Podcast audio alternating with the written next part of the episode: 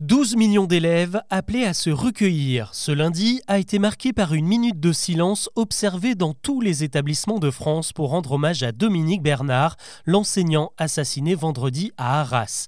On tente toujours de comprendre ce qui a pu se passer au lycée Gambetta alors qu'on commémore la mort de Samuel Paty il y a exactement trois ans. Où en est l'enquête et quelles sont les retombées de ce nouveau drame? Avant d'aborder les autres infos du jour, c'est le sujet principal qu'on explore ensemble. Bonjour à toutes et à tous et bienvenue dans Actu, le podcast qui vous propose un récap quotidien de l'actualité en moins de 7 minutes. Le scénario se dessine petit à petit, mais les enquêteurs doivent le deviner. Trois jours après l'attaque au couteau menée au lycée Gambetta d'Arras, Mohamed M, le principal suspect, s'est muré dans le silence face aux questions de la DGSI qui tente de comprendre ses motivations. Pour le moment, il n'a rien revendiqué, n'explique toujours pas son geste malgré sa radicalisation connue des services de renseignement qui le surveillaient activement depuis juillet, mais rien dans les écoutes téléphoniques n'aurait permis de prédire son geste. La piste privilégiée, c'est qu'il aurait agi seul malgré les contacts avec son père fiché S expulsé en 2018 et avec son frère emprisonné pour une implication indirecte dans un projet d'attentat en 2019. Au total, 11 personnes ont été interpellées après le drame. Ce lundi, il en reste 9 en garde à vue dont la mère et le petit frère du suspect. Mais c'est surtout un certain Maxime qui intéresse désormais les enquêteurs, un homme de 32 ans, lui aussi très radicalisé et qui aurait pu encourager Mohamed M à passer à l'acte. Contrairement à ce que l'on a pu entendre, aucun lien n'a été établi entre cet attentat au couteau et la situation à Gaza. Les policiers penchent plutôt pour une sorte d'hommage macabre à l'assassinat de Samuel Paty, car le suspect cherchait en priorité à tuer un professeur d'histoire comme l'était Samuel Paty. Dominique Bernard, l'enseignant de lettres poignardé à mort vendredi, n'était donc a priori pas directement visé. Ce lundi, le gouvernement a cherché à rassurer tout en durcissant le ton.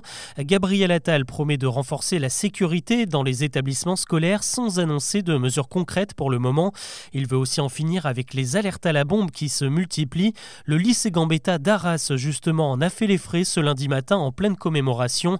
Il y en a eu près de 170 un peu partout en France depuis la rentrée. Du côté du ministère de l'Intérieur, on compte sévir rapidement face à la menace terroriste dans une conférence de presse, Gérald Darmanin a dit vouloir accélérer l'expulsion de 193 étrangers radicalisés, comme c'était le cas de Mohamed M. Près de 500 personnes en France sont actuellement sous surveillance pour les mêmes raisons. L'actu aujourd'hui, c'est aussi l'ouverture de la conférence sur les bas salaires. La Première ministre a reçu sept organisations syndicales et six patronales.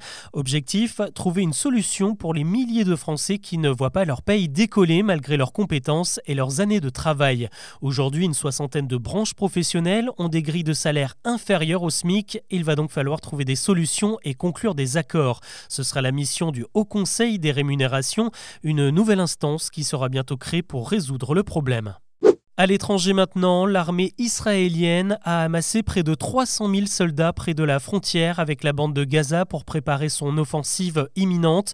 De l'autre côté, un million de civils palestiniens ont dû fuir le nord de la bande de Gaza après plusieurs raids préparatifs menés ces derniers jours.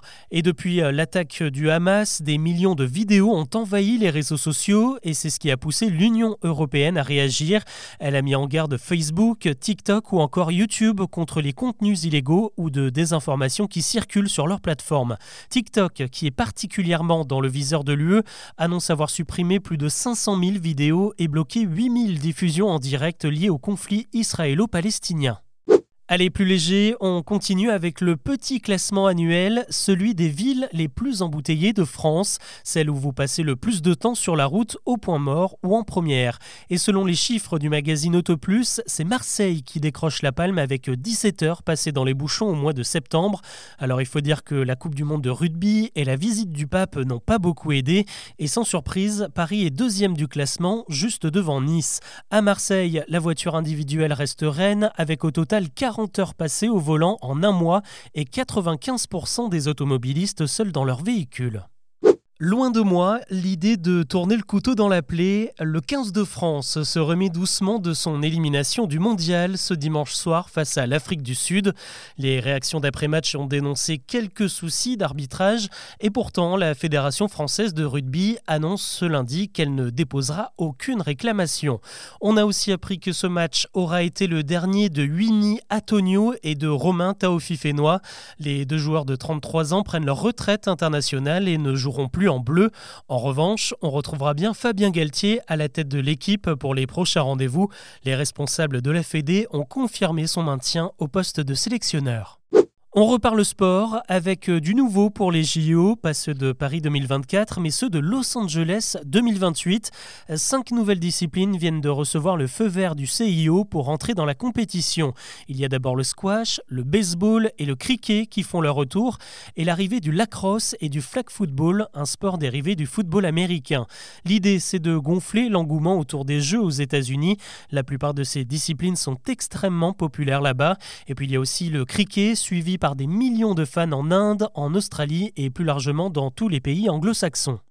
On termine avec une annonce immobilière à saisir, propriété de 2500 mètres carrés avec ses dépendances et son terrain de 18 hectares situé en Seine-et-Marne.